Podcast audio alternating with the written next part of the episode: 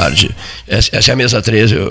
Quem está iniciando a conversa está tá muito contente com a vitória do Brasil de Pelotas pelo score de 1 a 0 para cima do, do, do, do, do Ipiranga. Calamos, silenciamos o grito do Ipiranga. Pois bem, mas eu acho que 1 a 0 foi pouco. Eu acho que foi pouco 1 a 0 uh, porque segundo gol, o segundo gol poderá fazer falta. É, o Brasil é a zebra do futebol gaúcho hoje, né? foi dito por Porto Alegre, é a zebra. Muito bem, pois a zebra quer beber água de uma, de uma uh, numa lagoa. A zebra está com sede, continua, tá bom essa. A zebra continua com muita sede e quer beber água de lagoa de, de, um colosso de lagoa, sabe? Uma lagoa colossal, grande, maravilhosa, colosso de lagoa. A zebra é vermelha e preta, a zebra está com sede, a zebra quer muito, a zebra sabe que pode. Por que, que a zebra sabe que pode? Porque o torcedor garante, a massa rubro-negra garante. Para encerrar esse meu rápido comentário, voltaremos ao tema mais tarde, eu só quero dizer uma coisa: agradecer. Eu quero agradecer, senhores ouvintes, por conta de 485 compartilhamentos de textos meus ontem à noite.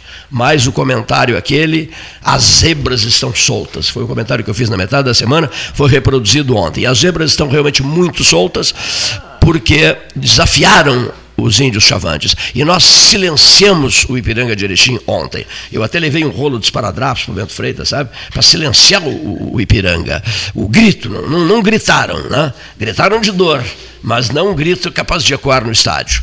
Bom, vamos interromper esse depoimento para conversarmos com o Rio de Janeiro. A maravilhosa velha CAP por onde desfilaram vultos eminentes da política pelotense e gaúcha no Palácio do Catete. Petrópolis, de novo, chuva, né? so, so, so, pesada, né, Paulo? Pesada. Chuva pesada. E né? mortes de novo, né? Cinco, cinco bom, pessoas bom. desaparecidas. Doutor Oswaldo Antunes Maciel, imenso prazer em ouvi-lo. Boa tarde, prezadíssimo amigo. Boa tarde, prazer é meu. Olhe, as nossas conversas foram excelentes nos últimos dias. Repassei coisas eh, sobre as quais falamos para a Mônica Beatriz em Porto Alegre, para o, para o André Aranha em Nova Delhi.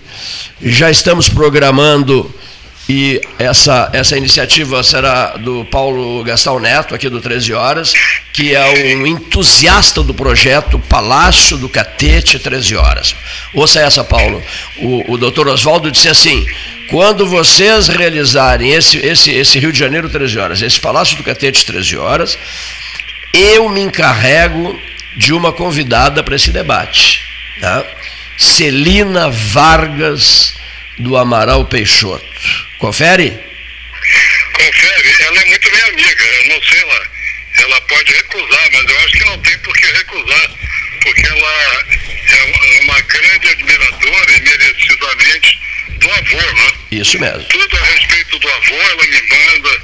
Eu, quando posso, participo, porque meu pai também o admirava. A neta de Getúlio a neta de Getúlio. Né? Quem, quem melhor do que a neta de Getúlio, doutor Oswaldo? No, no salão amarelo do Palácio do Catete, que era o, pre, que era o preferido do Getúlio, o salão amarelo. Os... É, e, ela é filha da, da Alzirinha, que acho que era a filha mimosa, a, a filha companheira isso. e conselheira do, do presidente. Do, do presidente. A filha, a filha assessora conselheira e tudo mais. Né? Exatamente. O senhor sabe como é o nome do, do, do, estúdio aqui do, da Associação Comercial de Pelotas, sétimo andar? Sabe como é que é o nome desse nosso estúdio aqui? Não. Salão Amarelo. Por causa do Salão do Catete. Não, não, não. O, esse Salão Amarelo foi idealizado pelo professor José Rodrigues Gomes Neto José Gomes Neto, o decano, o decano do 13 Horas, um torcedor apaixonado do Esporte Clube Pelotas, e que ele idealizou, bolou, etc., escolheu até as tintas, né, lá na Aquarela Tintas, para que, para que tivéssemos aqui o Salão Amarelo. E pegou, e ficou famoso o Salão Amarelo.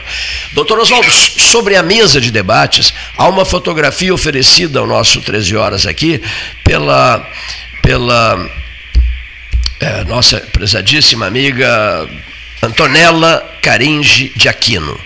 É, a neta de Caringe. Bom, neta ou bisneta? Olha aqui, ó. A neta, neta, neta de Caringe. Ela que comanda todas as ações para a perpetuação da memória do seu brilhante avô. Bom, e nessa foto, Getúlio Vargas, sorridente, ao lado de Caringe. É uma das fotos bonitas em preto e branco que nós temos sobre a mesa. E uma outra, Juscelino visitando o Caringe no ateliê dele, aí no Rio de Janeiro. Veja o brilho desse, desse escultor pelotense, celebrado nacionalmente e que merecia a amizade de dois presidentes da República. É claro. Famoso. O senhor chegou a conviver com, com, com o Caringe, não? Não, não. Eu, eu, eu ia muito pouco a Pelotas. Eu ia a Pelotas quando era guri. Sim. Que a vovó, a gente tinha o petiço lá na chácara para andar a cavalo. Pra... É. Depois de mais velho, eu, eu, eu tive que começar a trabalhar muito cedo. E a minha vida sempre foi, foi muito dura, assim, em termos de trabalho. Eu não, não tinha tempo de ir também. A gente ia quando era criança todos os netos iam. Depois, com o tempo, a vovó foi ficando mais velha, papai também ocupado, enfim, foram. O, o tio Mozart e a tia Deia é que mantiveram a rotina de sempre da chácara. Sim. Sempre da chácara. Falando em chácara, há 45 anos ela foi doada a Pelotas. Certo. Tá responsáveis pela doação. Quem está ao microfone? Oswaldo Antunes. Mas... Vamos fazer justiça. Sim. É, vou, vou, contar toda a verdade da chácara. A, a, aquela casa, antes de dispensar na doação, é, ela precisava ser reparada. Era, os reparos eram muito caros. E, e o papai, o papai ganhou da tia Deia, que ela sabia que ele gostava muito da chácara e não queria vender, ele, eh, ele ganhou dela um sexto dela. O, os outros irmãos tinham quatro sextos. E, só que o custo para reformar era muito caro. Era muito caro. E aí surgiu, surgiu a, o, o projeto Cura isso, o famoso Projeto Cura. Projeto Cura. Mas nesse ínterim, alguns dos irmãos do papai, alguns já falecidos, os herdeiros, queriam vender, precisavam vender, não é querer vender, precisavam, a vida dá voltas Sim. e precisavam vender. E o papai e o, e o tio Mozart, que eh, era um que não queria vender, não não podiam também comprar, comprar dos outros. Não tinham, o papai já estava aposentado, não tinham recursos para comprar dos outros. E também comprar dos outros depois, se reformar, aquilo ia cair. Então, ah, surgiu a ideia eh, para satisfazer meu pai o Mozart, eu e meu irmão, na época, já estávamos, tínhamos feito a Fininvest, estávamos numa situação econômica boa, então compramos dos outros irmãos, compramos os, os três, deixa eu pensar, papai tinha dois cestos, tio Mozart um cesto, então os três cestos do, dos outros irmãos. Metade comprou meu irmão e metade comprei eu. Só que a gente tem uma propriedade imobiliária de pessoas físicas, sendo que Rubens e Mozart, já idosos, bem idosos, Sim. era muito arriscado, porque se aí se alguém falecesse, problemas de. Então nós tivemos a ideia de construir a chácara da baronesa, limitada. E nesse item também surgiu o projeto Cura. Se eu estiver me estendendo demais, falha, não sei o tempo. Surgiu o projeto Cura do BNH, pelo qual o governo federal dava dinheiro, dava recursos às prefeituras para restaurar imóveis históricos, Sim. imóveis que reconhecidamente valor histórico. Então, a prefeitura nos ofereceu, se nós doássemos a chácara, é, é, ela reformaria. Não se saberia qual seria a, utilização. Sim. Mas seria assegurada a preservação do imóvel. Eu não me lembro se na época foi, já havia uma promessa de fazer museu. Sim. Mas sim fazer a. E aí então, é, papai Mozart e eu e Leopoldo, meu irmão, concordamos em doar. Mas quem fez a doação foi a empresa, que acho que já existia. E se não- E doamos é, a, a- a área da chácara, eram 100 mil, 100 mil metros quadrados, 10 hectares. Sim. E o- a área que compreendia o parque, toda a parte, eram 70 mil metros quadrados. Então nós doamos os 70 mil metros quadrados e ficamos com 30 mil metros quadrados e para depois um dia poder comercializar. Foi essa a história. Depois disso, surgiu o, Asilo Bom Pastor, que estava abandonado ao lado da chácara, outra área de 100 mil metros. Sim. E nos foi oferecido por um corretor, as freirinhas da dona já tinham acabado com a obra de caridade, tinham voltado para a Europa, acho que para a Bélgica. Sim. E o, o prédio não tinha nenhum valor, era, era muito era velho também, não tinha nenhuma característica histórica, era um prédio relativamente recente, provavelmente de 1940, 1950. São. Então, eh, nós adquirimos, acabamos adquirindo esses 100 mil metros Sim. e anexando aos 30 mil metros que tinham ficado na pós-doação da chácara, fizemos o loteamento eh, da baronesa com 200 e tantos lotes e posteriormente, aproveitando uma área que não foi vendida, fizemos os vivendas da baronesa, um condomínio fechado de 30 casas. Essa, essa é a história. Eu já ouvi versões injustas de que teria sido, que teria sido dado a chácara em pagamento de impostos. Não, não havia pagamento de imposto nenhum. Imposto, aquilo era um imóvel sozinho, muito grande. Os, os impostos são grandes quando se parcela. Sim. Quando nós fizemos o loteamento, aí sim fomos onerados um imposto muito grande.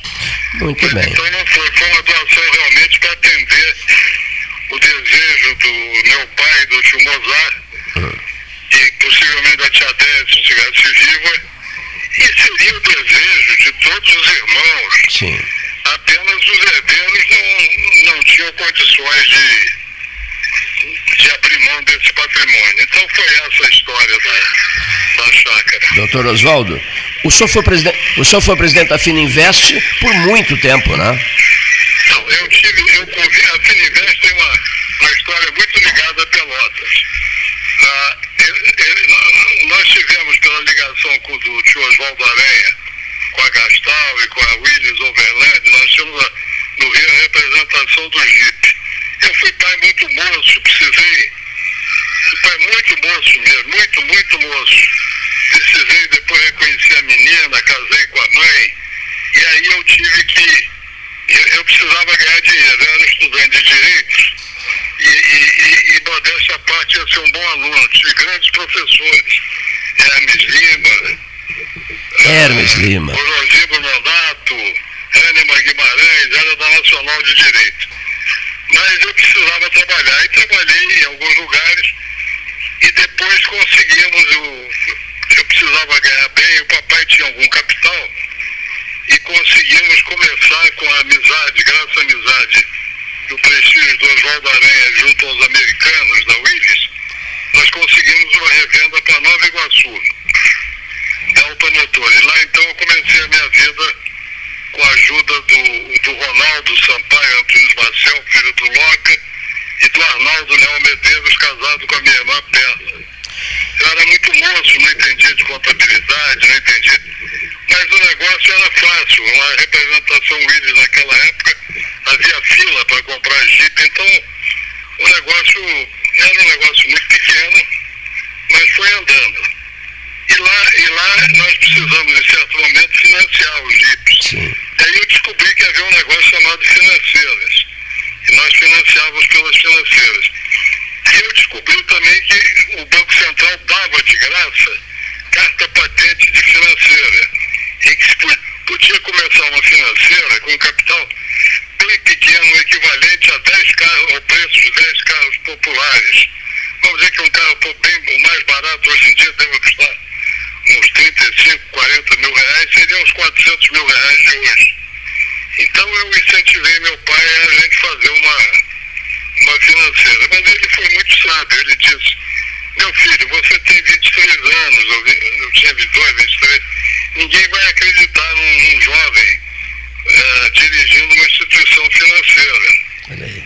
E então, mas, mas eu, ele teve uma ideia, eu vou consultar o Edgar Maciel de Sá, Sim. meu primo irmão de Pelotas, que foi, começou como funcionário do, do Banco do Brasil em Pelotas e chegou ao cargo mais alto de funcionário, que ele foi gerente da carteira de crédito agrícola e industrial, que era uma espécie de BNDES da época. Falou, falou com ele e o doutor Edgar disse que ele tinha sido convidado para ser presidente de muitos bancos. Mas por uma questão de ética, como ele tinha financiado os grupos industriais que eram donos dos bancos na época, na época era possível isso. Havia uma ligação entre os grupos industriais, comerciais com bancos. E ele nunca tinha citado, mas se fosse uma empresa da família, pequena, e se ele pudesse ter uma participação acionária de 10%, ele aceitaria. Foi uma sorte imensa, porque ele aceitou, se tornou sócio, fizemos a empresa com capital, era o menor capital que era possível, Sim. e foi de grande valia para mim pelo, pelo caráter, pela experiência, pelo, foi uma escola formidável para mim. Logo o Banco Central nos, nos deu acolhida, nós tivemos auditoria independente desde o início, era uma empresa pequenininha, tinha auditoria, tinha comitê de crédito, enfim, então para mim foi uma escola fundamental. E aí a Fininvest cresceu, cresceu, e chegou a um certo período, o grupo todo, a ter 5 mil funcionários Puxa. e um mundo de filiais. E... Mas a história está muito ligada. Ah, e outro que deu grande ajuda também pelotense foi o tio Mozart, irmão do papai, Mozart Antônio Maciel, que era advogado do Banco Central e que fez os estatutos. Sim. Então, agora eu tenho uma, uma gratidão muito grande a algumas pessoas em Pelotas que nos ajudaram muito nesses loteamentos, nesses, porque nós cometemos muitos erros. Eu não entendi do negócio e a pessoa não pode se meter em coisas que não entende. A Fininvest foi, foi um sucesso porque desde o início nós cuidamos. Já a Chácara da Baronesa e uma outra empresa que eu tive também, Pizzamilha, não foram tão bem justamente pelo desconhecimento e pela minha dedicação integral à, à Fininvest. Agora, nós tivemos uma funcionária, Liliane, que vive em Pelotas, que trabalhou comigo, que foi excepcional. O Paulo Guilain nos ajudou bastante. O, o Belém, que era da prefeitura, a Liege Lanes Dias. Nós tivemos algumas pessoas que, o Muzilo, o corretor, ah, que o, o, o mesário do cartório, eu sou muito grato. O doutor Fábio. O doutor Fábio Scherer de Moura, falamos muito no. É, foi advogado, Isso. foi nosso advogado. Então, Gosta muito do senhor. das quais nós devemos, porque infelizmente eu nunca pude cuidar. Agora, no momento de crise da chácara, a, a minha filha, eu tenho uma filha que é craque em investimento, ela disse, papai, ou você larga tudo, nós já tínhamos vendido aí a Fininvest, ou você larga tudo, as outras coisas que você tem, e vai para Pelotas, ou a chácara acaba quebrando. E aí eu fui para Pelotas, tive que ir realmente, me convenci, aluguei um apartamentinho na Princesa Isabel, é, é a esquina de Princesa Isabel, uma- ao lado daquele, da, casa daquele corretor, eu fiquei até amigo dele, eu não me lembro bem, uma, uma das últimas ruas lá na direção do, do Campo do Brasil. E, e- e- fiquei morando lá, eu ia, e voltava. Uma época até bati de automóvel, eu levei um carro, mas bati. Eu tinha que andar de ônibus por causa da economia. E, e uma vez foi um fato muito engraçado. Eu estava sentado no ônibus, eu pegava o ônibus ali no INSS, se eu não me engano, que era próximo ao apartamento, e ele passava pela chácara, pela, pelo Domingos Almeida. Estava sentado ao meu lado uma mocinha afrodescendente com, com um carnê na mão. Aí eu olhei por curiosidade, era um carnê da Finigante. Eu ri muito internamente, que eu pensei o seguinte, como a vida dá volta, né? Se eu dissesse a essa moça que eu fui que fundei, A o presidente e, e o principal executivo, né? e era visto como dono, pensavam no Rio que eu era o dono da Fininvest, e agora aqui, por economia, andando no ônibus, uma passagem de um real e pouco, a trabalhar. Aqui a vida dá essas voltas. A vida. é. Eu sou, depois eu tive que morar numa época, numa casa velha na Tijuca também, e, e que entrar para sócio do Tijuca Tênis Clube, mudar. Mas depois a vida melhorou, eu- eu- é, fizeram um shopping em frente aí a Pelã, a, a chácara e, e- e o fórum, eu consegui vender alguns terrenos, uns pouquíssimos, três ou quatro que ficaram. Eu sou muito grato também a, aquele, aquele dono que foi muito correto comigo da, daquelas cadeiras de, de- que andam, cadeiras elétricas. Ah, Fri- agora, eh, pode ser Freedom. Freedom, eu acho. É, é. Freedom, cadeiras de rodas. Foi correto. Eu tive coragem de vender para ele Sim. terrenos, como eu não tinha condição de vender mesmo, eu vendi terrenos para ele em oito anos, Sim. com juros só de 4% ao ano e correção monetária pela, pelo custo do, do material de construção. E ele foi corretíssimo, pagou tudo, e graças a Deus naquele período não houve nenhuma, nenhuma loucura. Certo. Eu pude então melhorar um pouco minha vida. Né? Posso fazer um pedido? Posso, faz, posso fazer um pedido?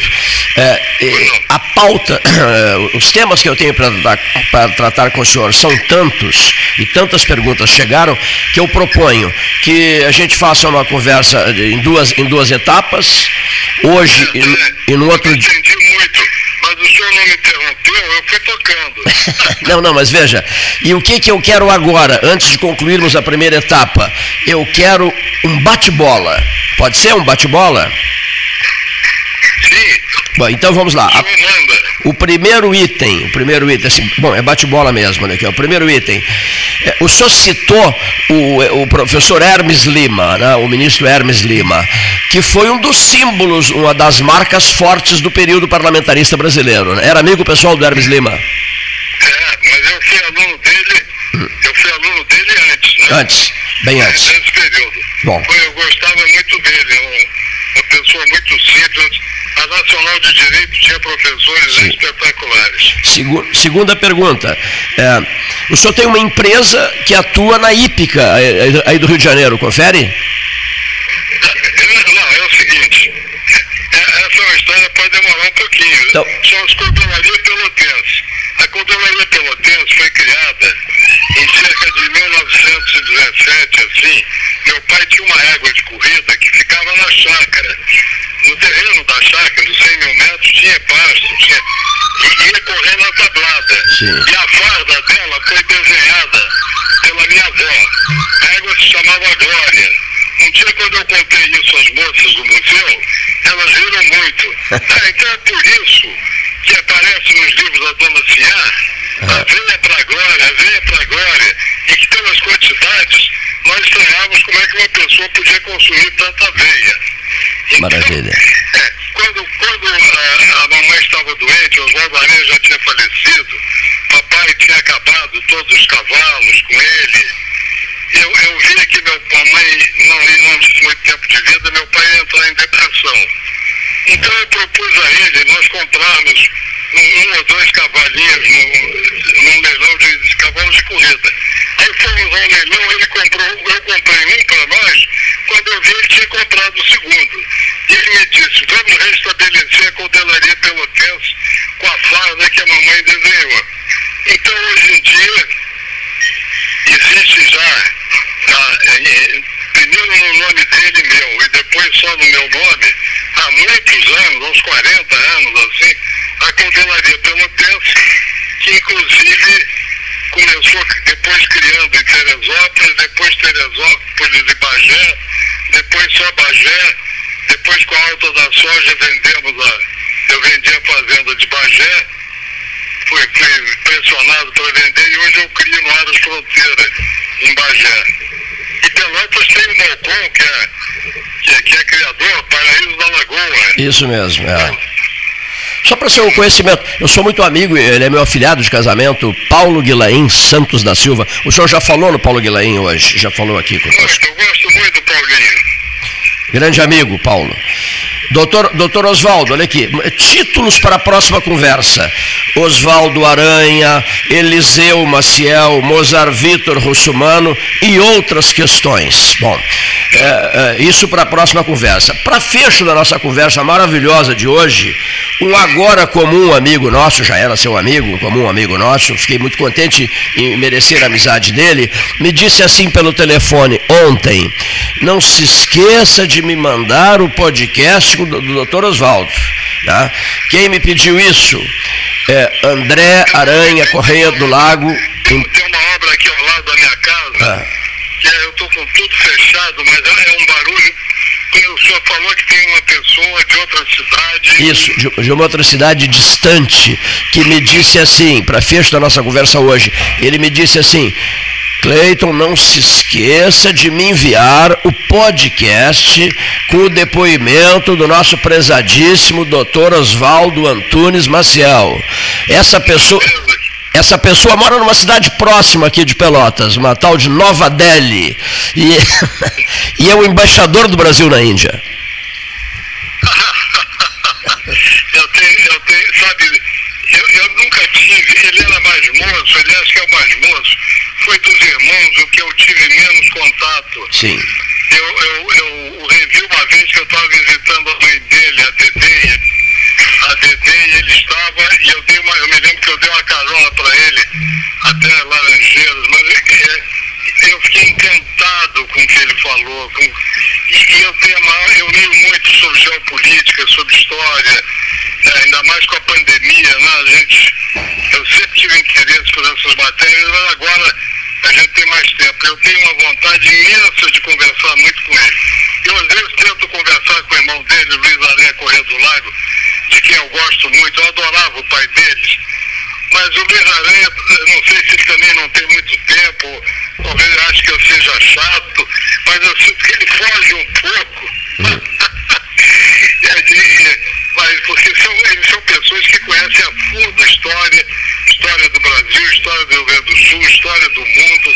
E o, e o André, com a vantagem de ter sido embaixador Perfeito. E, no Japão e agora embaixador na Índia. Isso mesmo. Países sobre os quais eu tenho enorme curiosidade. Bom, eu vou propor o seguinte: eu vou organizar uma conversa radiofonizada entre o André o senhor e, e, nós aqui no estúdio. Vou organizar. Na hora, se eu preciso, eu acordo de madrugada. Ótimo. Na hora da conveniência do André. Isso, o André me diz assim, você me desculpe, eu não me dei conta. Ele me liga por volta de quatro da madrugada aqui, pelo horário de Brasília. Toca o telefone, é o André, quatro da madrugada, porque é lá quase meia-noite em Nova Delhi, né? E... Se, for que, se ele quiser, três da madrugada, duas, eu tenho tanto prazer em ouvi-lo e falar com ele. É que, que a hora, a hora da, da necessidade Perfeito. e da conveniência dele. Ele é muito mais ocupado do que nós. Então vamos, eu vou me encarregar de marcar essa conversa é, Pelotas, Rio de Janeiro e Nova Delhi. Bom. Agora, no caso da Celina, Sim. quando precisar, me fale que eu tenho que consultá-la. Eu acho que ela vai concordar. Ela, Perfeito. É, ela, eu acho que ela até me deve alguns favores. Eu fui extremamente amigo dela num episódio na Fundação Getúlio Vargas, na qual nós dois éramos membros do Conselho de Administração. Fora disso, somos amigos desde meninos, desde. Então, certo. Olha aqui, Paulo Gastão, Paulo Francisco Gastão Neto está cuidando disso, desse Palácio do Catete 13 horas. É, Henrique Medeiros Pires, ex-secretário nacional da Cultura, estará envolvido também e muito com esse especial.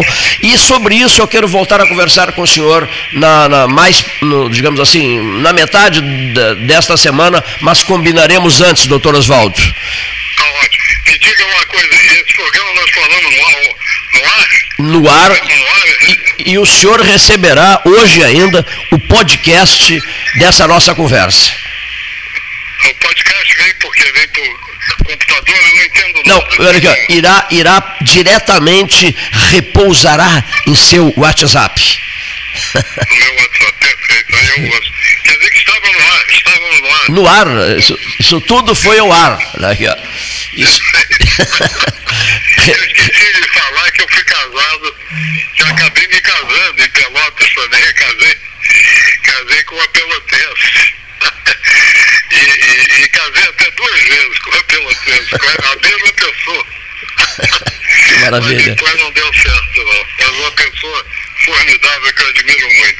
Receba um afetuoso abraço, um caloroso abraço nosso. Muito obrigado. E até quarta, quinta ou sexta, doutor Oswaldo Antunes Maciel. Muito, e dê um abraço ao Paulo Gastão Neto também. Ah, O familiar dele era muito amigo do meu pai, pelo que o papai me contou. Que beleza. Família também ilustre de Pelotas. Ele está ouvindo o seu depoimento. Um abraço, Cleiton. Um abraço, doutor Oswaldo. Até logo. Ah, Até logo. Eu, eu, eu, eu estou fazendo, entre, coordenando o trabalho aqui, enfim, e angustiado. Por quê? Porque é angustiado. Entrevista maravilhosa, ele tem coisas interessantíssimas a dizer, tem vínculos profundos com Pelotas, mas eu tenho dois convidados aqui, um ao meu lado direito, Vladimir Casa, né, e ao meu lado esquerdo, o Marcelo Brito, pautas diferentes, os dois com problemas de horário. É isso não? Não sei se vocês notaram que eu apreciei Ramacés Hartwig. Percebeste que eu apreciei um pouco a conversa? O doutor Oswaldo gosta de uma boa conversa. E vocês também, não é, Vladimir? Gosta de boa conversa, Vladimir? Sempre que a conversa é boa, né, Cleiton? A gente tá pronto aí, né? Ainda mais em semana de entrega de, de contorno de pelotas, né? É, exato, entendeu? Tá? É... A única coisa que eu começo a nossa conversa aí é, dizendo que a data é, divulgada de quarta-feira, dia 23, deve sofrer uma alteração. Alteração, aí, é. tá? O, ministro Tarcísio está no com uma agenda maluca lá. Sim, sim. E eu não sei eh, qual é a razão, mas ele eh, que consta é que ele está impossibilitado na, na quarta-feira. Mas tu nos, nos darás a nova data em seguida, depois, Sim, né? sim, sim. Eles estão por confirmar a qualquer instante aí. A, a tentativa é de que seja esta semana ainda. Ainda no decorrer dessa Se semana. não for essa semana, vai ser a semana que vem. Se não for a semana que vem, não, não deve acontecer. Nós queremos agradecer muito, em nome da equipe 13 Horas, eh, eh, o convite para estarmos participando Entra desse no- ato. Aí entra no período pré-eleitoral, já não pode não. Pois é, já não pode. É, né? a partir do dia 1 2 de abril aí 2 de já abril, entramos aí naquele período eleitoral, então já já ficamos aí privados aí de fazer Ah, sim. qualquer cerimônia aí. Poucos dias, né, pela frente, né, Gastão? É. Poucos dias, É, né? sim. Mas o mais importante, Cleito, claro que a É que gente está pronto o contorno, né? a é gente está esperançoso aí de que o ministro e a direção toda do DENIT possam vir aqui nos próximos dias, porque isso vai significar uma valorização da nossa obra. né?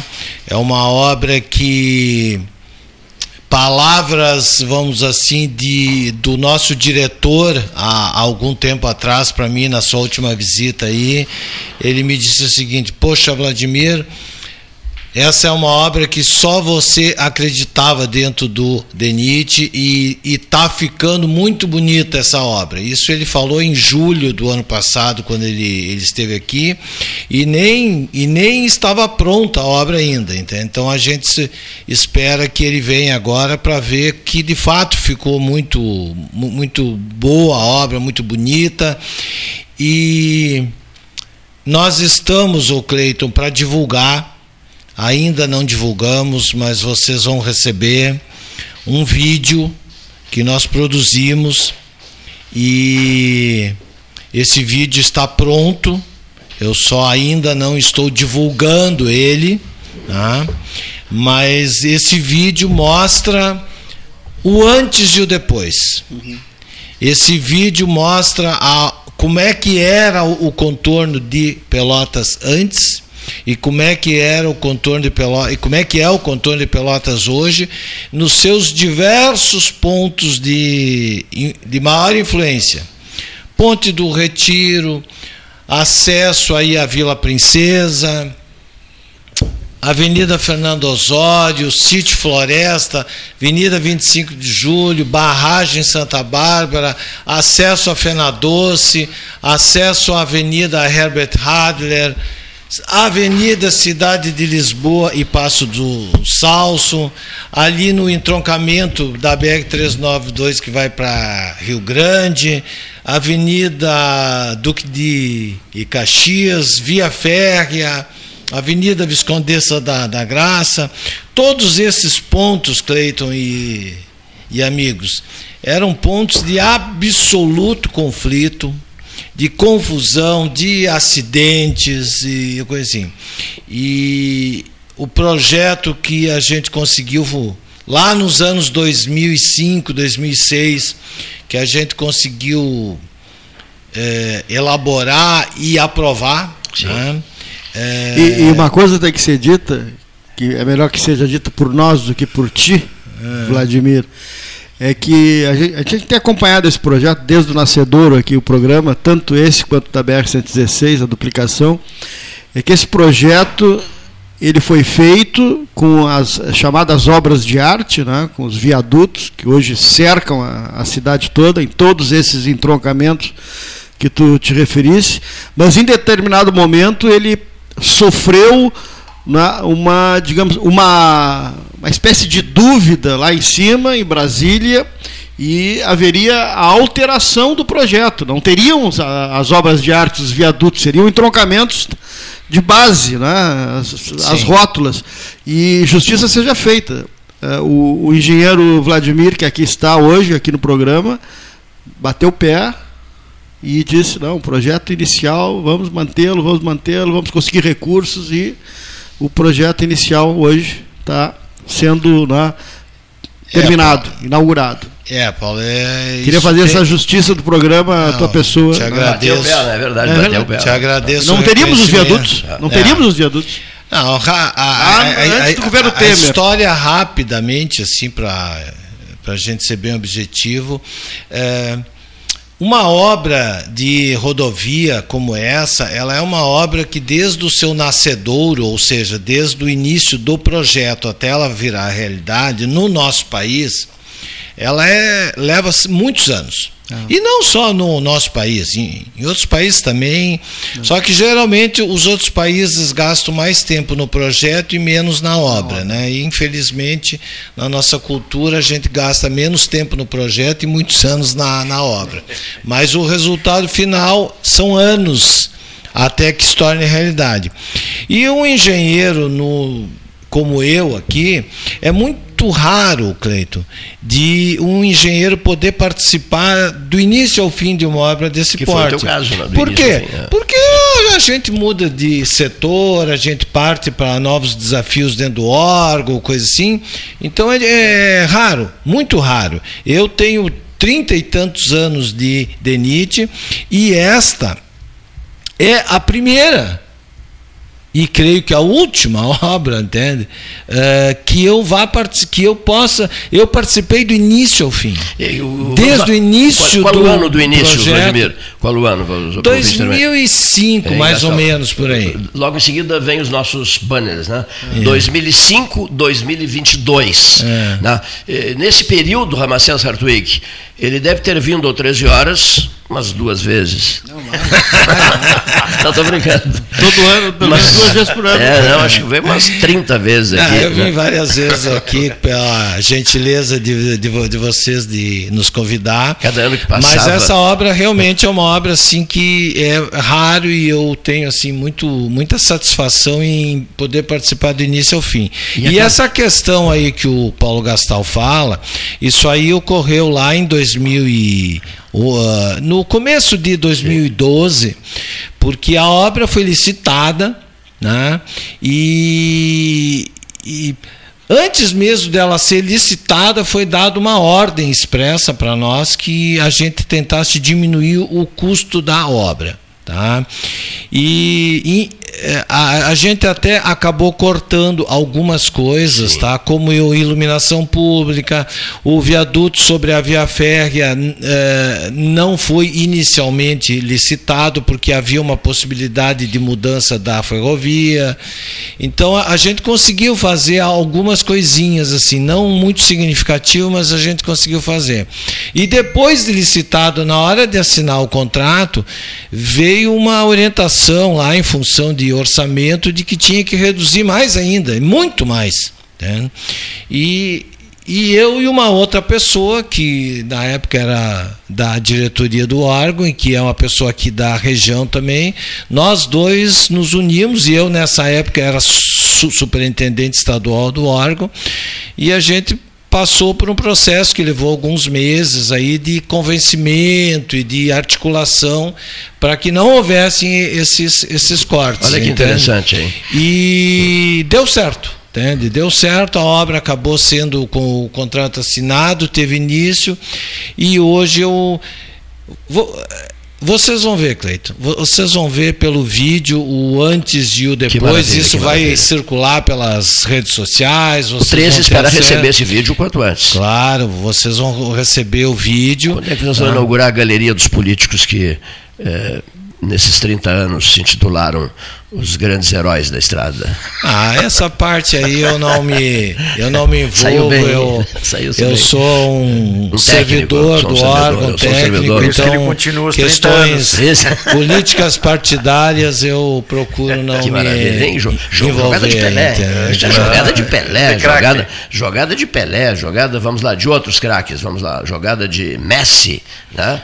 Eu fora, eu sou técnico, eu não me meto nisso, hein, Gastal? Saiu-se bonitaço. Posso misturar a conversa um pouquinho? Deve. Porque eu tenho curiosidades, e são muitas essas curiosidades, em relação às pontes. Pontes, né? Mas antes de passarmos por essa ponte, ou de sonharmos com essa ponte, ou de imaginarmos o custo dessa ponte, eu quero fazer uma outra ponte com a área da saúde. Marcelo, seja muito bem-vindo. Obrigado, Cleiton. Um prazer estar conversando com vocês aqui. É, obrigado pelo convite. Marcelo Brito. na verdade, um, um, convite que eu fui te procurar para a gente fazer uma conversa a respeito de um tema que eu acho que é muito importante. É, é um tema que nós estamos agora no mês de março, vivendo o Março Azul, que nós chamamos de Março Azul, que é o mês de conscientização para a prevenção de câncer de intestino é um movimento nacional, é, já vem há alguns anos capitaneado pela Sociedade Brasileira de Coloproctologia e a Sociedade Brasileira de Endoscopia Digestiva. E aqui, nós, na Associação Gaúcha de Coloproctologia, da qual eu sou presidente atual, nós estamos levando muito forte essa mensagem do Março Azul é, para conscientização da população sobre um tipo de câncer que para nós, do ponto de vista médico, é um câncer de uma relevância gigantesca, é muito importante, para vocês terem uma ideia, é o segundo mais comum nos homens e o segundo mais comum nas mulheres. Puxa. Mas para a população, não é tão conhecido, não é tão comentado e, enfim, as ações de saúde ainda deixam um pouco a desejar em relação a ele. Então, a ideia é usar a tua audiência, o teu prestígio, justamente para atingir o maior número de, uh, de pessoas possível e entenderem a importância disso. Qual, é o nome da sociedade que tu presides? É, Associação Gaúcha de Coloproctologia. Isso, isso. É, é, digamos, o, o, exame é a famosa colonoscopia, né? A famosa colonoscopia. Nós temos algumas, uh, alguns métodos, digamos assim, populacionais de rastreamento que são consagrados no mundo inteiro e que ainda tem muito poucas iniciativas no Brasil e que não necessariamente envolvem a colonoscopia. O método de rastreamento populacional mesmo pode ser com pesquisa de sangue nas fezes. Então é mais simples, tem alguns países que fazem isso até pelo correio. A pessoa recebe um kit na sua casa, faz uma coleta de fezes, esfrega uma, uma espátulazinha ali na lâmina e dessa forma ela manda de volta e se tiver a presença de sangue nas, naquelas fezes, aí sim a pessoa é selecionada para fazer a colonoscopia. A colonoscopia realmente é o exame mais acurado para isso Mas se a gente tentar oferecer colonoscopia para toda a população que seria necessário, aí não tem sistema que aguente. Li, li sobre ações israelenses, a área da saúde de Israel é muito avançada, né? que eles já, até o Paulo e eu conversamos sobre isso, eles estão, eh, vão lançar algo que não vai, a colonoscopia será substituída por um exame de sangue, é mais ou menos isso? Tem, alguns, né? tem algumas coisas tipo em investigação. da próstata. É, isso, alguma coisa parecida. É importante lembrar que Atualmente isso dá muita confusão no nosso consultório no dia a dia. Não existe nenhum exame de sangue que seja capaz dessa detecção. Porém, isso está sempre em pesquisa, sempre em busca. Tem alguns testes para captação de DNA de câncer nas fezes e no sangue, para justamente tentar facilitar isso. Mas nós temos uma coisa interessante no câncer de intestino que ele em geral, e a gente até brinca com os pacientes, tá? eu digo, olha, ele até que tenta ser bonzinho. Ele nos avisa antes a pessoa apresenta pólipos, que são adenomas, que é um tipo de lesão, como se fosse um pequeno sinalzinho que aparece no intestino, e esses pólipos podem ser removidos. E aí precisa da colonoscopia. Quem remove esses pólipos diminui drasticamente a chance desses pólipos acabarem virando câncer de intestino. A minha área é engenharia, mas se me permitem aí, entendeu? Tá? É... Passaram pela ponte? Não, é, é, eu vou dar um, um, um, testemunho assim, né, de quem enxerga as coisas assim, e realmente esse tipo é muito, realmente muito comum, a gente ouve falar bastante, né? E, e eu não sei se, se seria correto ou não, mas eu vou até lançar na forma de pergunta, tá? É, é a observância de sangue nas fezes não significa necessariamente né, que, que haja algum problema nesse sentido, mas sim, claro, isso faz com que a pessoa fique atenta né, para isso, é isso, doutor? Isso uh, é interessante ter tocado nesse ponto porque a presença de sangramento nas fezes quase nunca está relacionado com câncer de intestino. Está muito mais relacionado com uma doença muito mais frequente que a doença hemorroidária. Porém, tem o outro lado da moeda. Justamente pelo pessoal julgar que provavelmente são hemorroidas, a gente pega muitos casos de diagnóstico tardio de câncer, de paciente que vinha sangrando hum, há muito tempo, achava que era hemorroida, às vezes consultava no médico, falava para o médico, ninguém pedia nenhum exame e fica nessa, ah, deve ser hemorroida, deve ser hemorroida, e aí a gente acaba pegando casos avançados. Então, a própria existe estudo bem específico sobre isso, que a concomitância, inclusive, de doença hemorroidária o sangramento era por causa da hemorroida mesmo, mas que essa concomitância com doença hemorroidária acaba atrasando o diagnóstico de câncer de intestino. Então, o ideal mesmo, e é disso que trata o Março Azul e a campanha de prevenção, o ideal é se fazer o rastreamento, fazer a efetiva prevenção, não esperar sintomas. Em geral, o câncer de intestino, quando ele é diagnosticado no início, ele tem taxas de cura elevadíssimas. Na verdade, é um câncer que, mesmo em algumas fases intermediárias, a gente cura o câncer de intestino, mesmo em casos que precisam fazer quimioterapia. Porém, quando ele já está em casos mais avançados, aí a taxa de mortalidade é bem alta.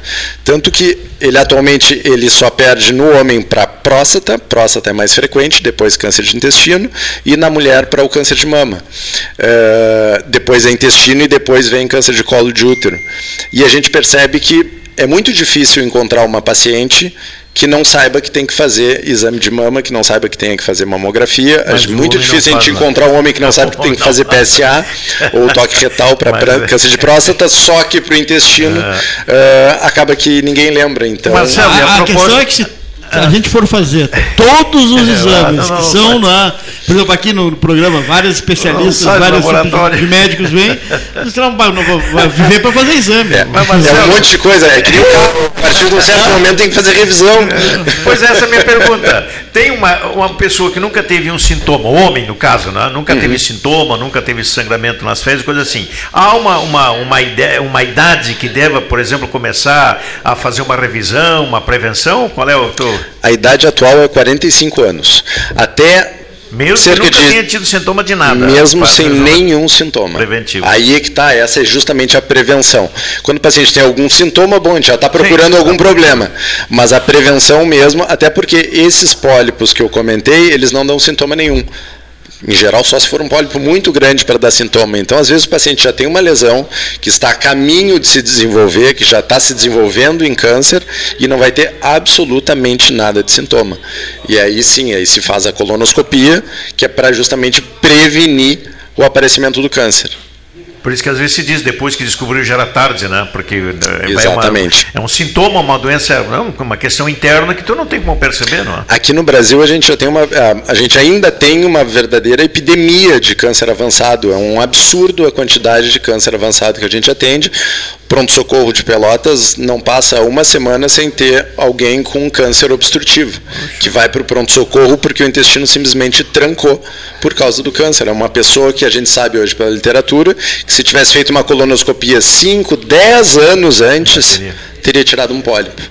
Então é, é um absurdo que a gente ainda tem de caso avançado disso. E quando chega nesse estágio já é bem difícil. Aí né? o prognóstico é muito pior. Aí realmente o prognóstico é muito pior. E esses pólipos, é uma espécie de uma verruguinha, né? Uma verruguinha. Exato. Ele tende a crescer assim eh, à vontade, Ele não tem uma. também cresce muito devagar. O desenvolvimento do pólipo, entre um pólipo pequenininho até um pólipo que já tem bastante chance de virar câncer, já vão alguns anos. E depois desse pólipo já mais avançado, efetivamente começar a dar sintomas de câncer, são mais 5, 10 anos. Ah, então é um então, a gente não só percebe qual é a faixa etária importante de se trabalhar, que seria de 45 anos para cima, e a gente ainda tem tempo para fazer isso. Tanto que vários países fazem justamente a prevenção a partir de 50, 55, Sim, de acordo claro. com o que eles identificam que eles têm capacidade de recurso. Porque mesmo isso ainda dá tempo.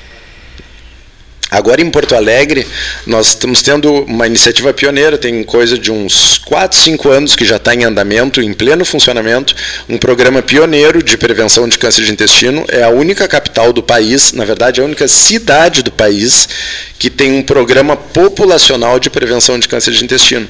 E ainda não estão com dados computados, mas já com um indício de que estão, inclusive, colhendo frutos de diminuição de mortalidade, diminuição de internações, diminuição de número de cirurgias por câncer e também, não menos importante, diminuição de custo.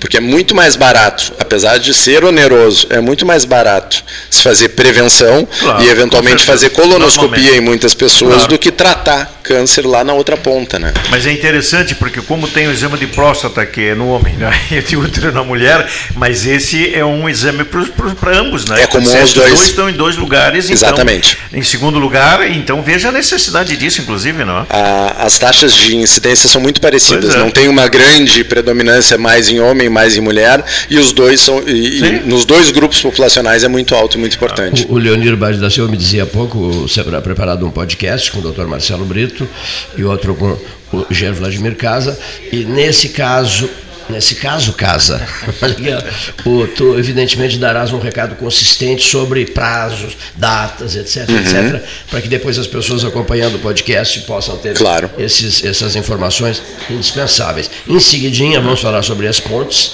né, o sonho do- dos habitantes da região em relação às novas pontes, ao restauro de pontes, a construção de uma nova ponte lá na que é muito desejada no, no Camacuã, sobre o Camacuã, e a ponte 2, Alberto Pasqualini, que, eh, é, sim, é Alberto Pasqualini, a engenheiro Léo Guedes é atual, pela qual passa o Essa é a senhor minha Ramacés- pergunta, pela Cleiton, qual o senhor Ramacés fazer Rodrigues casa. passa, Passo na ponte para Rio Grande toda semana e Pergunta realmente... que não cala. Não cala, não cala. Interesse E, próprio. e a segunda ponte ali, né, casa? Que a Olha, gente vai pescar ali, vai passear, mas não dá para ter E- tráfego. e outra coisa, um senhor mandou uma mensagem que eu achei muito interessante. Diz mais ou menos assim, vou tentar interpretar, vou ver se eu consigo.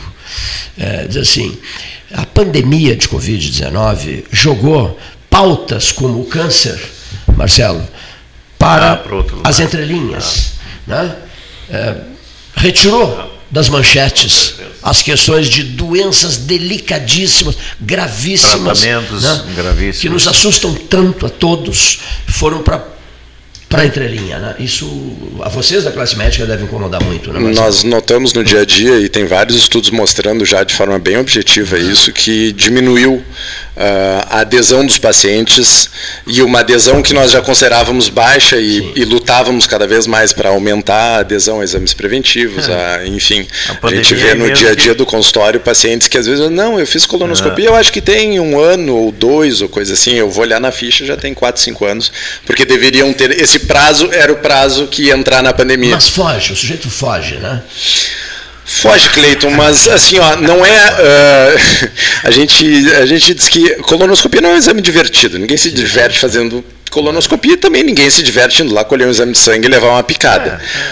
A partir do momento que a gente consegue demonstrar para o paciente a importância daquilo. Tem um dado interessante que a colonoscopia, quando ela é normal, ela não precisa tão cedo ser feita de novo. Em geral, em torno de 5 a 10 anos. Eu brinco com os pacientes, olha, daqui a duas Copas do Mundo tu me procura, entendeu? Muito é muito tempo. Claro, claro. Então, quando a colonoscopia está normal é. e o paciente entendendo que ele não vai ter que fazer aquilo o tempo todo, em geral a gente tem uma adesão bem razoável. E os pacientes que fazem a colonoscopia, e que descobrem que tinham pólipos e às vezes descobrem pólipos avançados em que a gente pode dizer com certeza que, olha, tu provavelmente irias ter um tumor de intestino daqui a um ano ou dois, e no mesmo dia que tu descobrisse que ia ter câncer de intestino, já está resolvido. Claro.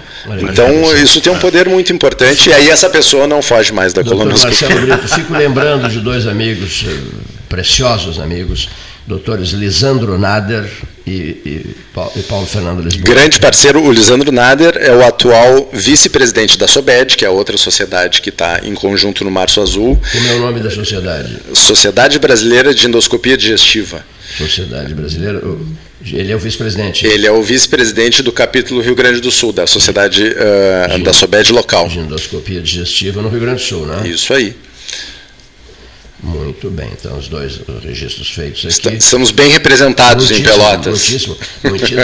Profissionais da mais alta qualidade, da mais alta qualidade. Que recado o senhor daria ao ouvinte do 13 Horas? Senhor ouvinte, nós estamos esse azul é função do Grêmio? Não, não, não. Não, não, não tem. Inclusive, nós. Cores, semana tá bem, semana tá passada. Não, uh, até... não, não gostei da é, piada. É, olha, olha. Semana passada nós, nós conseguimos, através do doutor Ari Benhur Leão. Não gostei da piada, disse Vladimir Semana passada o Beira Rio estava iluminado de azul.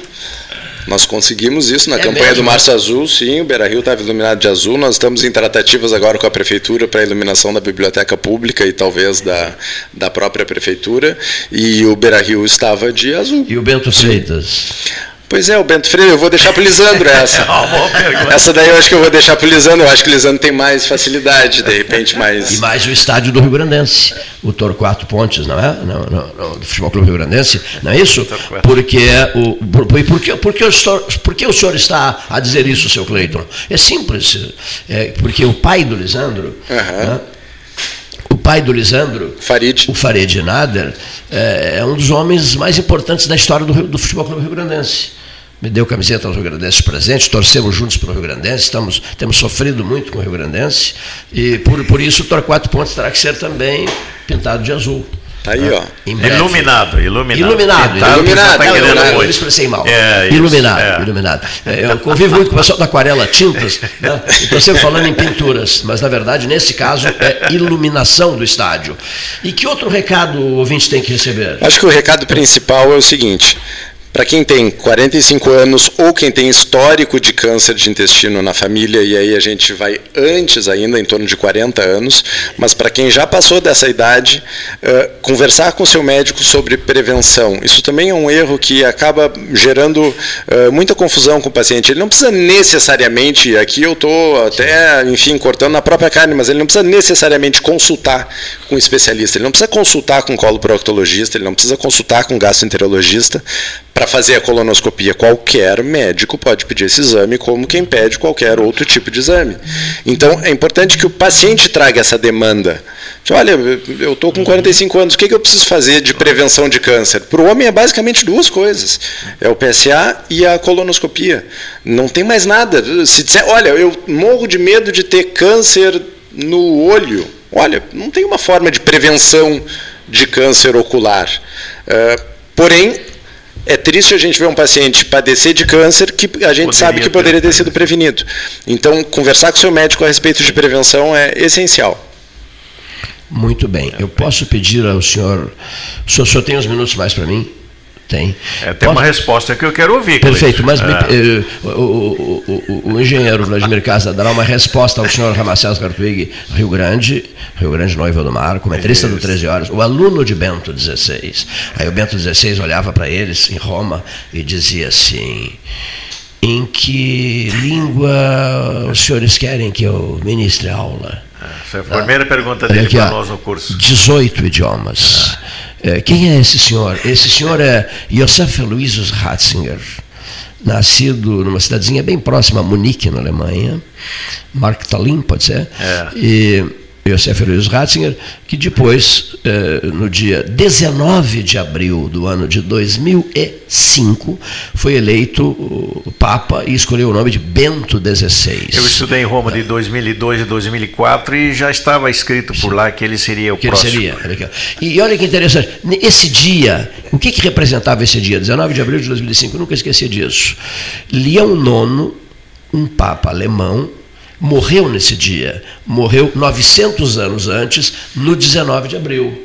Né? Interessante, e foi o dia do anúncio do novo Papa, o Papa Alemão, o oitavo Papa que a Alemanha ofereceu à Igreja. Né? Estou bem, tô bem e de, de números, hoje é o maior teólogo ainda católico romano. É, o homem brilhante. É um homem homem. Daí aquela, aquela brincadeira teologia. que fazem.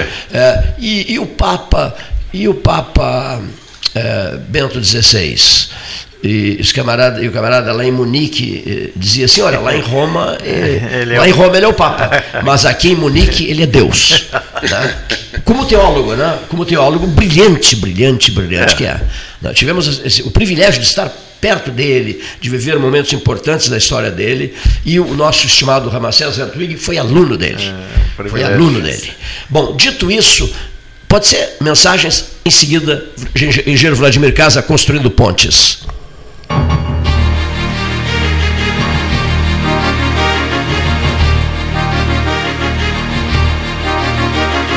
Associação Comercial de Pelotas é um dos órgãos mais antigos do país, sempre em defesa da classe empresarial, com uma história marcada pela transparência e pelo compromisso com seus associados. Faça parte do nosso quadro de sócios. A ACP está localizada no edifício Palácio do Comércio, Rua 7 de Setembro 274, telefone 3028 1541, com o ramal 200. A SPO ampliou e inovou. Há 40 anos prestando serviços em arquitetura e construção. Agora também é consultoria imobiliária especializada. As tendências no mercado de imóveis, projeções, prospecções, oportunidades e as melhores estratégias e logísticas de compra e venda. Mande um WhatsApp para 53 98117 8685 ou ligue para 53 3028 9944 e converse com a equipe SPO. Aquarela Tintas, uma empresa com equipes especializadas em Pelotas, Rio Grande e Porto Alegre. Aquarela Tintas, Rua General Osório, 1259. Telefone 3225 5000 e também na Avenida Dom Pedro I, telefone 3281 1714 Aquarela Tintas. Colabore com a Escola Alfredo Dubi para a continuidade de suas obras. Deposite qualquer quantia no Pix CNPJ número 87 39 32 29 00 01 11. Repetindo, 87 39 32 29 00 01 11. Apoio Debate 13H, ano 44.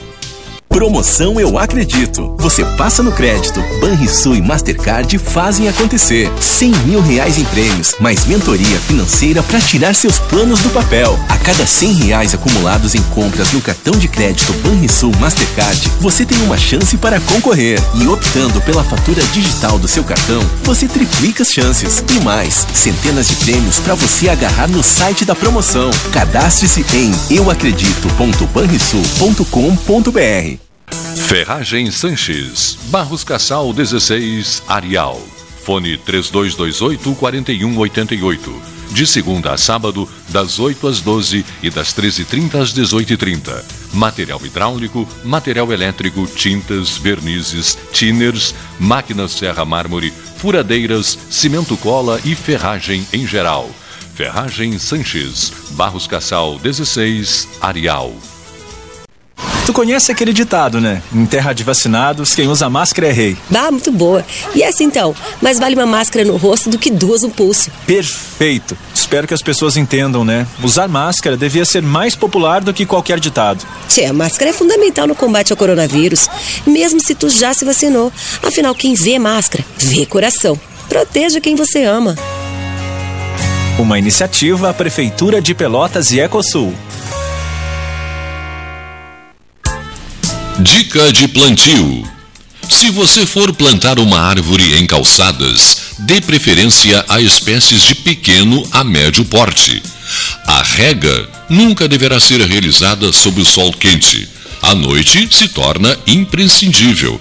Uma dica do 13 Horas, Projeto Pelotas Verde e Multicolorida 2022. Apoio Governo do Estado. Novas façanhas. O Rio Grande do Sul virou o jogo. Isso é avançar. Carnes e Vinhos Moreira. Tiradentes com Santa Cruz. Um dos tradicionais endereços do debate 13 horas. Carnes e Vinhos Moreira. Tiradentes com Santa Cruz. Ligue 3225 4493. Quer comprar, vender ou alugar?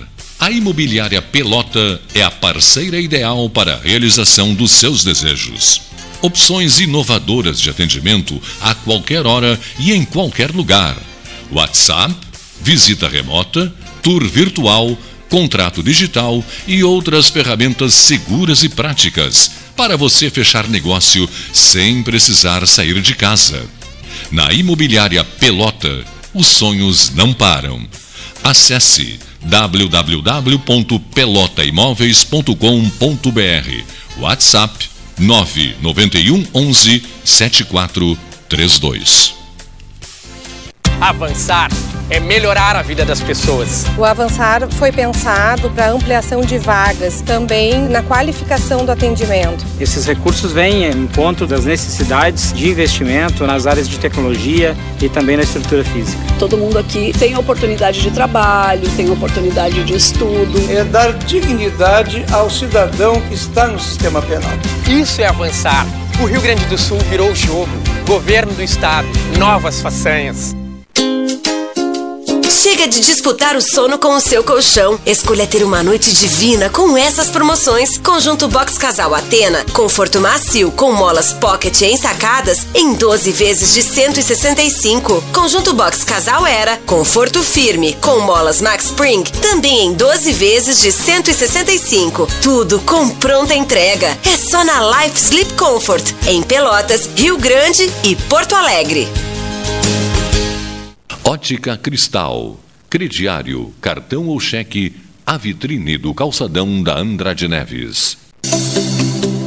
Riviera Condomínio Clube. Com ampla área verde, lagos, praia privativa e fazenda com animais, o contato com a natureza é surpreendente. O lazer é garantido com restaurantes no condomínio, além de ser o único a ter um cinema próprio. Além disso, conta com uma infraestrutura completa de clube, quadras esportivas de beach tênis, pádel e uma academia com equipamentos de última geração. Com espaços recreativos para crianças e adolescentes, a diversão é certa e, o mais importante, com segurança e tranquilidade. Cadastre-se em acpomaiscotiza.com.br para garantir o seu lote com condições especiais de lançamento. Riviera Condomínio Clube, conectando você à sua essência. Saiba mais em acpomaiscotiza.com.br barra Riviera. Devolver o imposto para quem mais precisa é uma nova façanha. Por isso, o governo do estado criou o Devolve ICMS, onde as famílias de baixa renda recebem de volta o imposto com o cartão cidadão. Eu acho que a Cecília veio numa hora muito boa e veio para me ajudar. Comprei feijão, salada, tomate, né? A gente estava passando por umas dificuldades e ele ajudou. Esse pouquinho que a gente recebe muda bastante a vida da gente. Governo do Rio Grande do Sul, novas façanhas. Invista na sua saúde em 2022. O Cindy Lojas Pelotas possui uma parceria com o Plano Saúde Maior para oferecer benefícios exclusivos aos associados. Entre em contato agora mesmo pelo telefone 53 3227 1646 ou vá até o Cindy Lojas Pelotas, na rua Andrade Neves 2077, quinto andar e conheça os planos oferecidos. Mais internet pelo mesmo preço com a velocidade que só a fibra ótica garante. Plano de 200 mega agora é 300 mega. Plano de 400 mega agora 500 mega. Polvo, a internet múltipla, 3199 4000.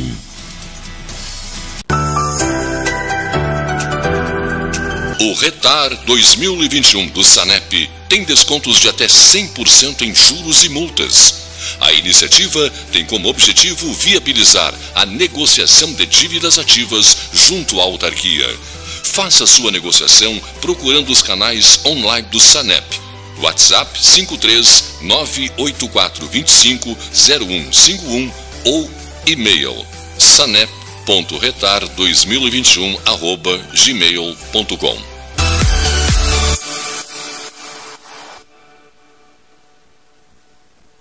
Genovese Vinhos, Delicateces, produtos de marca, a qualidade de sempre. Ligue 3225 7775, Doutor Amarante 526. Visite a sua Genovese Vinhos.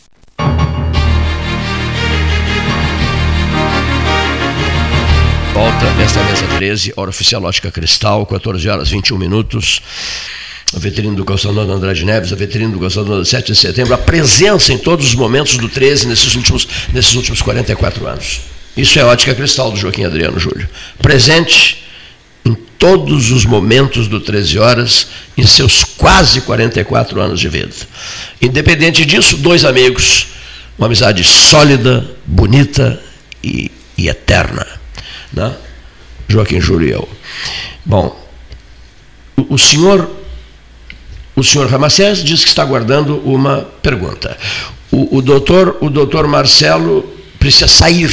E eu, eu disse assim: não saia sem antes dar um recado final. Uma, um, um, as suas despedidas. Nós somos vizinhos e amigos. Eu fico muito contente de te receber aqui. E o pai do Marcelo, por excelência, né? Nosso companheiro aqui de muita eu, conversa. Eu, né? quando, eu, quando eu cheguei aqui, eu estava ali embaixo, mandei uma mensagem para o pai e disse: Vem cá, ainda é no Ban Lavoura? Disse, não, não, não é. Ah, é no Ban Lavoura. Eu tive no, no estúdio antigo quando eu era criança, que o pai ia lá falar e tal, e eu ficava ali. Em função dessa pergunta que ele, que ele fez, o Vladimir Casa, o Ramacés e eu queremos convidar para jantarmos hoje no Bavária. Respondi a altura ou não? Aí, ó. Jantar no Bavária. Em função da pergunta dele, propus a altura, o jantar no Bavária. O chopp do Max. Eu sou do tempo, viu?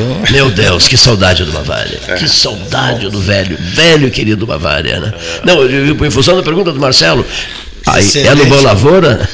Exatamente. Excelente comida, né? Meu Deus do céu. Maravilhosa comida, a comida do Bavária. Que saudade do velho Bavária. Que saudades, velho Bavária. 7 de setembro, o endereço de todos. O senhor Mas, Cleiton, precisa ah, retirar-se aqui do edifício preciso, Infelizmente, eu preciso me retirar. Acho que a mensagem final é realmente uh, lembrar as pessoas de conversar com seus médicos sobre prevenção, uh, não ficar esperando o sintoma para tomar uma atitude, enfim, realmente prevenir. A lógica da prevenção é essa. Depois que a gente já tem sintoma, a gente está indo atrás de algum problema, mas quando a gente previne, a gente está correndo na frente dele. Isso sempre é melhor, né? Uh, te agradeço muito Promete o espaço. Voltar? Promete voltar? Prometo voltar. Assim que precisarem de mim, pode me avisar que estou à disposição de vocês. O senhor é torcedor? Do futebol de Pelotas? Eu sou um fraco torcedor do Aldo Cerulho. Fraco não de. de, de, de não tem tempo. Digamos pra... assim, né? Eu tenho tempo, mas de ultimamente eu tenho ido muito pouco mesmo. Muito pouco mesmo. Pouco. Mas eu me criei indo na boca do lobo com o pai. E, e... mas ao longo do tempo o Pelotas está tão mal, coitado. Está torcendo né? para que o Brasil se dê bem contra o Ipiranga de Erechim ou não?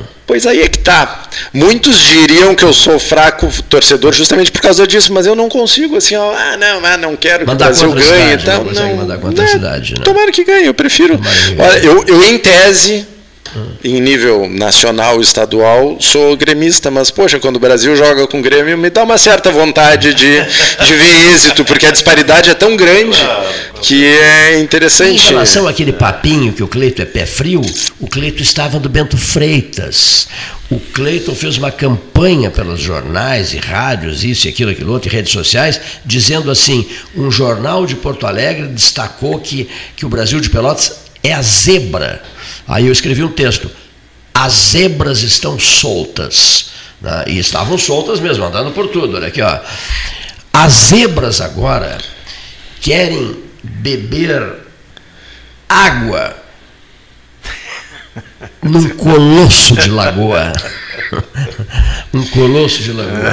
estão com sede. As zebras estão com muita sede e querem beber água num colosso de lagoa. Olha, mas os times quando jogam em casa muda muito. Eu acho, eu, não, eu é. entendo absolutamente de futebol, mas a torcida do Brasil e por certeza a torcida do Ipiranga faz a diferença, como chama lá o 13 terceiro jogador, não? É, não? O peso é muito grande. Muito, né? Ah, então, mas é, não, é um respeitável é, adversário. Não, com certeza que é. Na próxima quarta-feira. Claro, claro, tem que respeitar com tudo. É páreo duro, né? Doutor, doutor Marcelo Brito, muitíssimo obrigado pela sua presença nesta casa, neste salão amarelo do 13 horas. E quando quiser. É Agora eu já sei o, o caminho certo. O caminho, um abraço ao papai. E o restaurante depois, né? Depois vamos jantar no bar. um abraço a todos. Um abraço, Marcelo. Muito obrigado. Engenheiro Vladimir Casa. A ponte que mexe comigo, lá sei eu por que razões, é a ponte Pasqualini. Alberto, eu li muito sobre a vida do Alberto Pasqualini. Escrevi até sobre o Alberto Pasqualini. E essa ponte tem uma história fantástica, né? É uma ponte que será. A pergunta é: será, tem, há condições de restaurá-la ou será necessário construir um, uma nova ponte?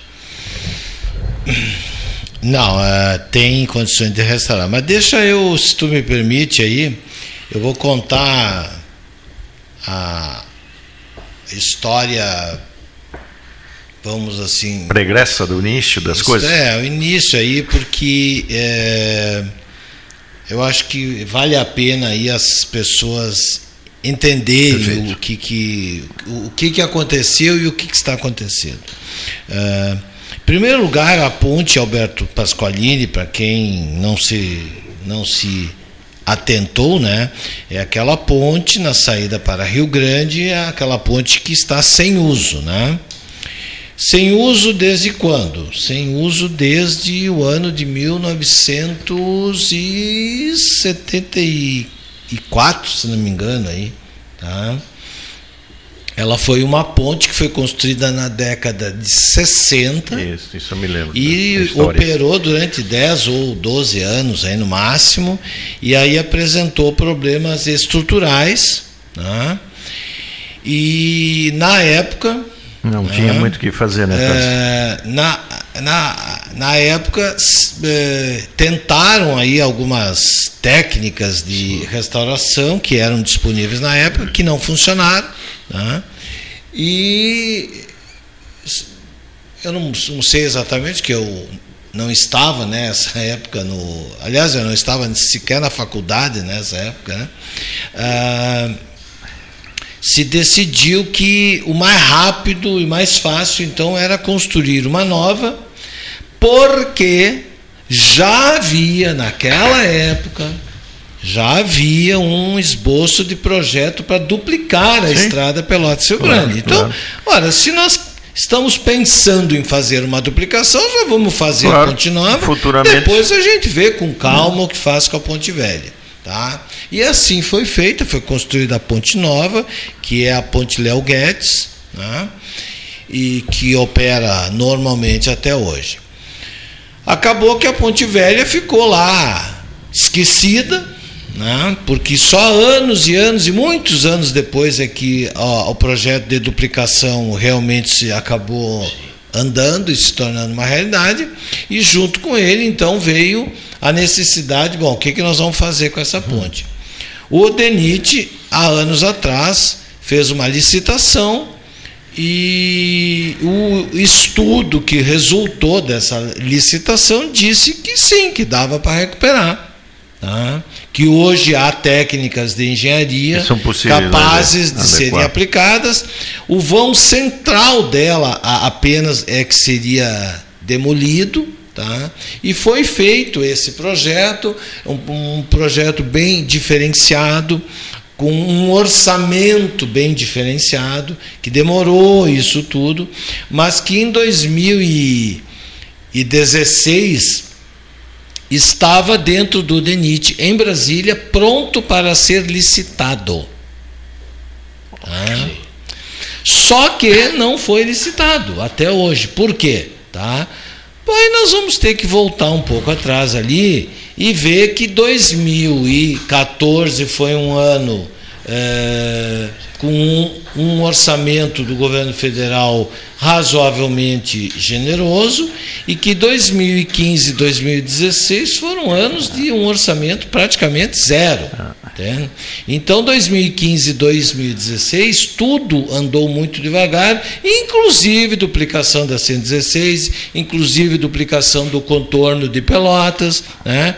e acabou que a duplicação da recuperação da ponte Alberto Pasqualini foi ficando. 2016, 2017, 2018, tá e aí daqui a pouco o orçamento já ficou claro, defasado, completamente já defasado é. e coisa assim. É.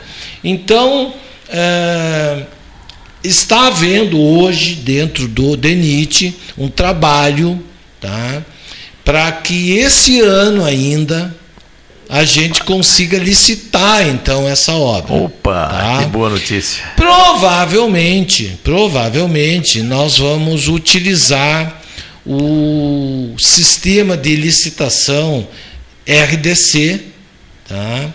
E, e o sistema de RDC ele permite, tá? O, é, que ele permite que a empresa que vença a licitação proponha uma solução diferente, desde que, evidentemente, esta nova solução traga alguma vantagem né, para o usuário ou para os cofres públicos claro. ou coisa assim. Uma entende? contrapartida da Não adianta vir ali propor uma obra que vai sair muito mais caro, Com assim, certeza, assim, porque claro. o órgão não vai aceitar, óbvio, é. entende?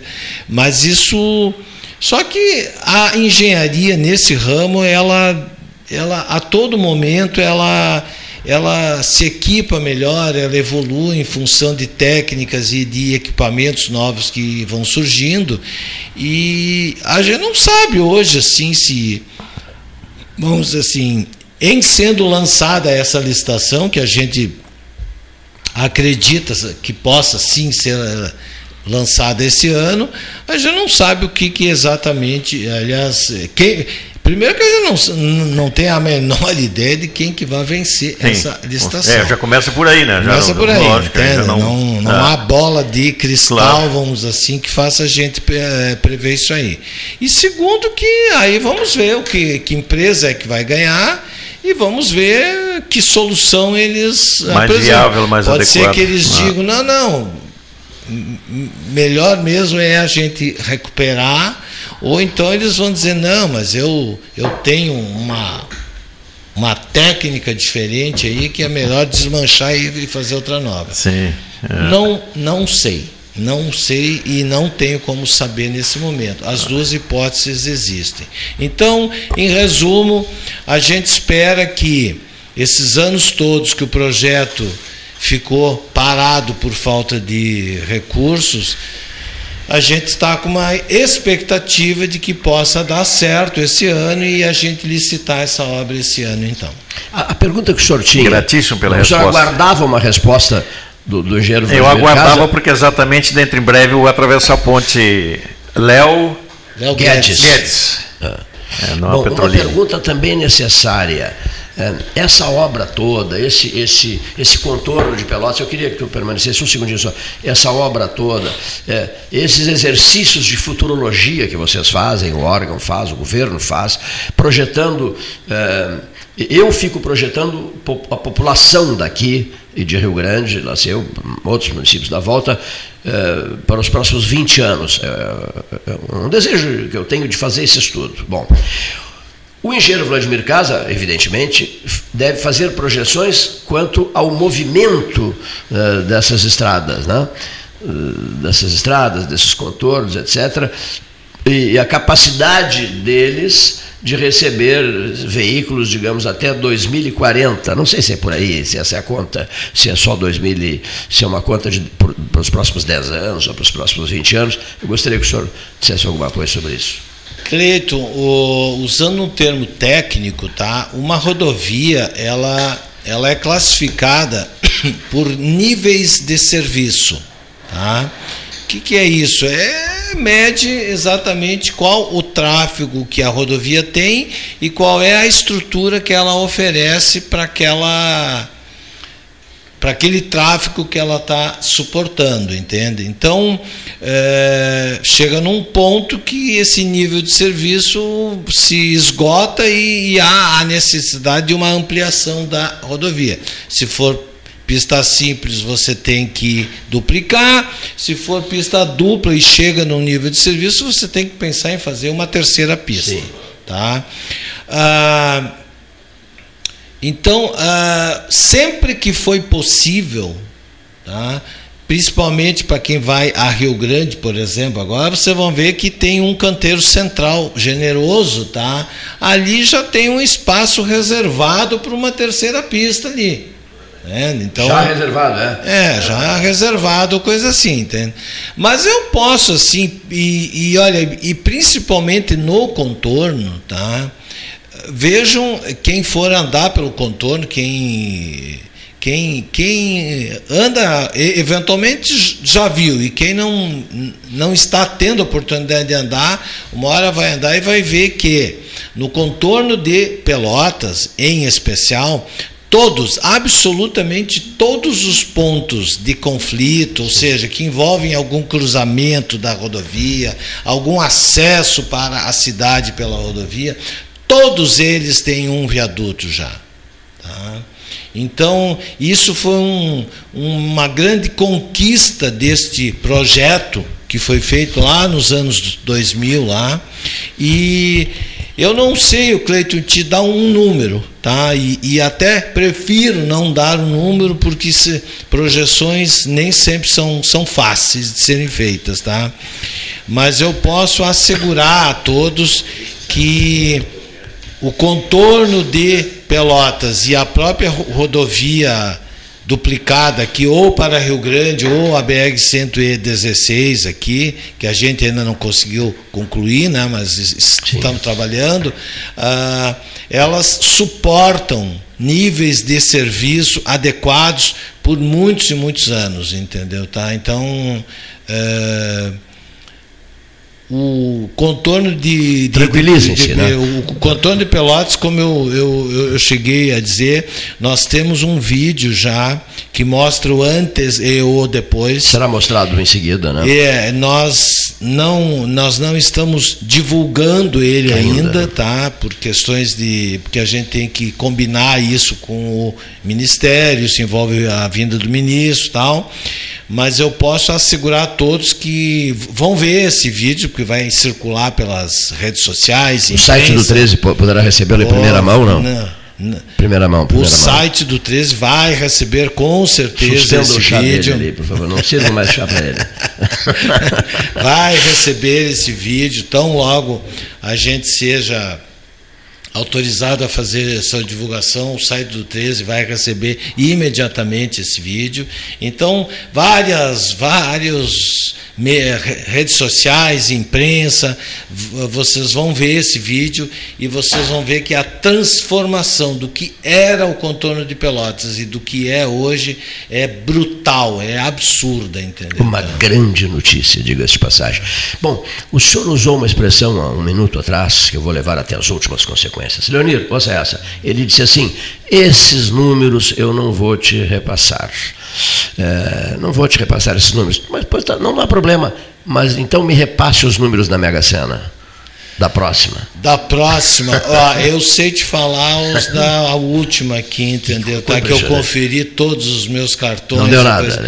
Olha, para não dizer que eu não acertei nada, num cartão eu acertei três números, o que é uma raridade É mesmo? Mim. É uma raridade, porque eu só acerto um, dois ou nenhum. Mas entrou um dinheiro para o cafezinho no Aquários? Não, três números não paga nada, que não paga saiba, nada, né? né? Olha aqui, uma moça desse, desse famigerado BBB, não, mas não de agora, de um BBB mais antigo, ganhou uma parte, sabia, desse dinheiro.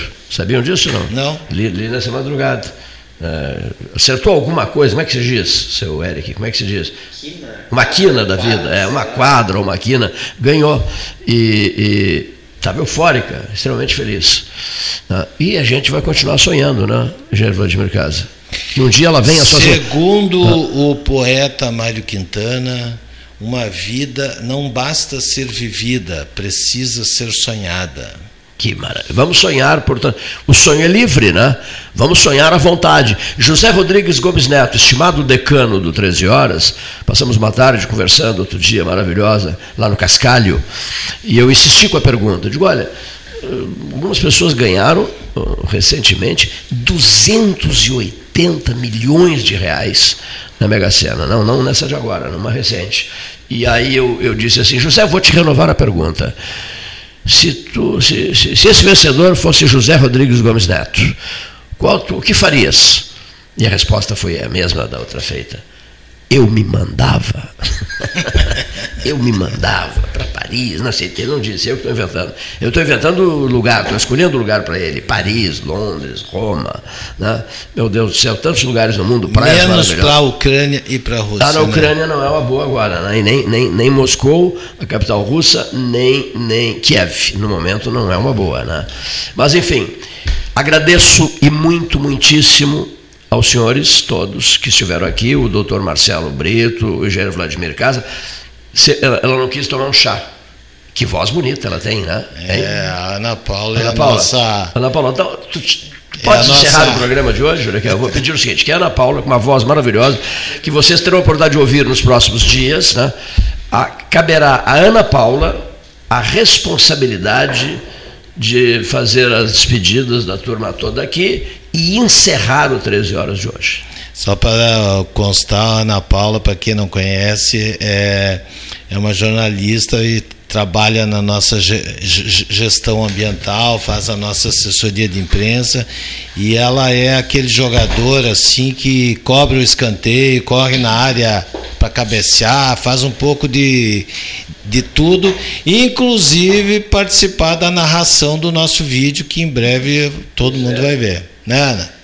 Então, Cleiton, obrigada pela oportunidade. Sim, sou jornalista, estou aí nessa caminhada com o Vladimir já há quase 10 anos, 9 anos aqui no Contorno. Isso. E em breve estaremos fazendo a divulgação então do, do vídeo desse antes e depois do Contorno de Pelotas. E aguardando, né, ansiosamente aí a oportunidade de fazer a inauguração então dessa obra. Agradecendo sempre o espaço que a rádio nos disponibiliza aqui para estar tá também podendo informar toda a comunidade a respeito do avanço das obras. Muito bem, muitíssimo obrigado. Fico muito contente com a tua presença aqui também. A voz é muito bonita. E és filha de Pelotas? Filha de Pelotas, formada pela Universidade Católica de Pelotas. O sobrenome eu não quero errar aqui. Kringel. Kringel na Kringel. Ela está encerrando o 13 horas de hoje e o Leonir Bade da Silva diz assim: é, eu gostaria que ela pronunciasse aquelas duas palavrinhas finais, né, aquelas palavrinhas finais aqui aos nossos ouvintes. O Pelotas 13 horas fica por aqui hoje até amanhã.